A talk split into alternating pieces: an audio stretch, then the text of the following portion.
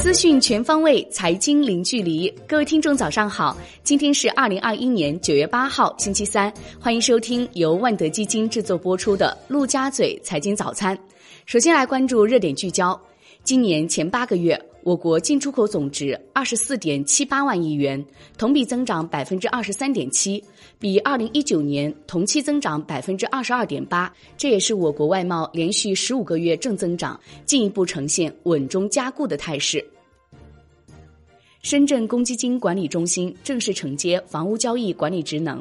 自九月十三号起，该中心将首批推出房屋交易资格审查、房屋买卖合同网签备案以及出具购房资格证明等业务全程网办。另外，深圳二手房交易系统也呼之欲出，深圳房地产信息平台已出现二手房交易系统选项。但功能还没有开通。深圳住建局和房地产中介协会相关工作人员则表示，系统上线仍没有时间表。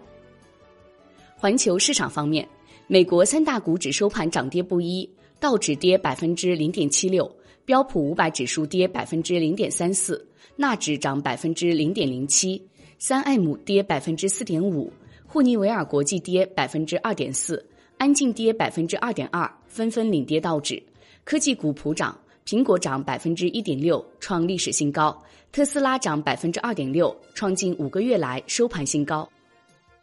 欧股全线收跌，德国 D X 指数跌百分之零点五六，法国 C C 四零指数跌百分之零点二六，英国富时一百指数跌百分之零点五三，意大利富时 M I B 指数跌百分之零点七二。宏观方面，央行副行长潘功胜表示。中国的货币政策仍然处于常态化货币政策区间，不搞大水漫灌，货币政策空间比较大。另外，新增的三千亿元知晓再贷款额度将在今年年内发放，平均利率为百分之五点五左右。央行货币政策司司长孙国峰表示。今后几个月，流动性供求将保持基本平衡，不会出现大的缺口和大的波动。市场不宜简单根据银行体系流动性或者超额准备金率判断流动性松紧程度。国家卫健委科技发展中心主任郑中伟回应续冠免疫策略称。只有在获得足够的安全性和免疫原性，或者说是有效性的科学数据后，才可以对大规模人群续冠免疫工作提出专家建议。国内股市方面，上证指数全天单边上行，创逾半年新高，且收盘价为年内次高。锂电池、煤炭、钢铁板块引领大势，稀土、磷化工、纯碱板块卷土重来。元宇宙概念异军突起，上证指数收涨百分之一点五一，深证成指涨百分之一点零七，创业板指涨百分之零点七二，两市成交连续第三十五个交易日突破万亿，北向资金净买入六十点六九亿元，连续十二日净买入，追平年内最长连续净买入记录。美的集团、恒生电子。紫金矿业分别获净买入十一点零四亿元、八点一八亿元、七点五五亿元。对于后市，天风证券首席经济学家刘玉辉预测，未来大盘很有可能冲破三千八、四千点。交银国际研究部主管洪浩对此表示认同。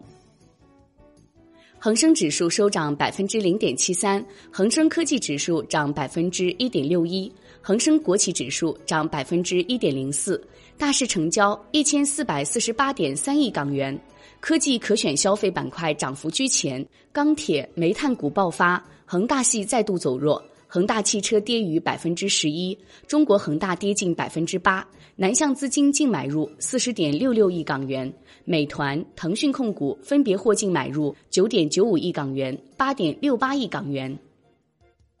证监会同意珠海冠宇、凯尔达科创板 IPO 注册。天悦先进、三一重能科创板首发申请获通过，普锐斯、瑞德智能、三问家居创业板首发获通过。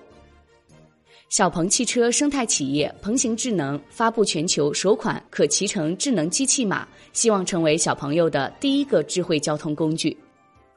金融方面，银保监会指出。截至七月末，全部银行理财存量整改任务已完成近七成，预计今年年底绝大部分银行机构可完成整改。对于个别银行剩余的少量难处置资产，按照相关规定纳入个案专项处置，直至全部清零。中基协进一步优化私募基金备案，对涉及投顾类产品备案、自主发行类产品的部分重大变更、产品清算开始申请等，可实现自动办理。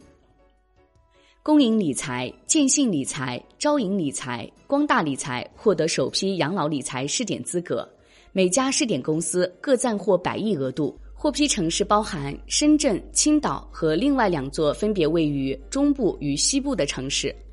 楼市方面，银保监会指出，截至七月末，房地产融资呈现五个持续下降，其中房地产贷款增速创八年新低，房地产贷款集中度连续十个月下降，房地产信托规模自二零一九年六月以来持续下降，理财产品投向房地产非标资产规模近一年来持续下降，银行通过特定目的载体投向房地产领域规模连续十八个月持续下降。产业方面，教育部等三部门印发通知，要求年底前完成面向义务教育阶段学生的学科类校外培训机构统一登记为非营利性机构的行政审批及法人登记工作。我国启动绿色电力交易试点工作，近期以风电和光伏发电为主，逐步扩大到水电等其他可再生能源。海外方面。澳洲联储维持基准利率及三年期国债收益率目标在百分之零点一不变，同时将每周购债规模从五十亿澳元缩减至四十亿澳元，并至少持续到二零二二年二月中旬。澳洲联储强调，加息条件最早要到二零二四年才可能出现。国际股市方面，知情人士透露，德国监管机构对该国最大金融机构安联展开调查。由于错误押注期权造成巨大损失，安联去年三月份关闭两只美国基金，这两只基金截至二零一九年底价值二十三亿美元。大商所消息，自九月九号交易时起，焦煤、焦炭二一一零、二一一一、二一一二、二二零一合约手续费率上调至万分之六。政商所消息，自九月十三号结算时起，棉花期货。二一一一二二零一合约的交易保证金标准调整为百分之十，涨跌停板幅度调整为百分之八。债券方面，上清所副总经理汪洪波发文称，建议将绿色债券发行纳入普通债券统筹管理，建议研究通过常态化续发行安排，适当扩大单只绿色债券存续规模。最后来关注外汇方面。在岸人民币对美元十六点三十分收盘报六点四六零四，较上一交易日跌六十六个基点。人民币对美元中间价报六点四五三三，调贬四个基点。好的，以上就是今天陆家嘴财经早餐的精华内容，感谢您的收听，也欢迎您关注转发。我是小颖，我们下期再见哦。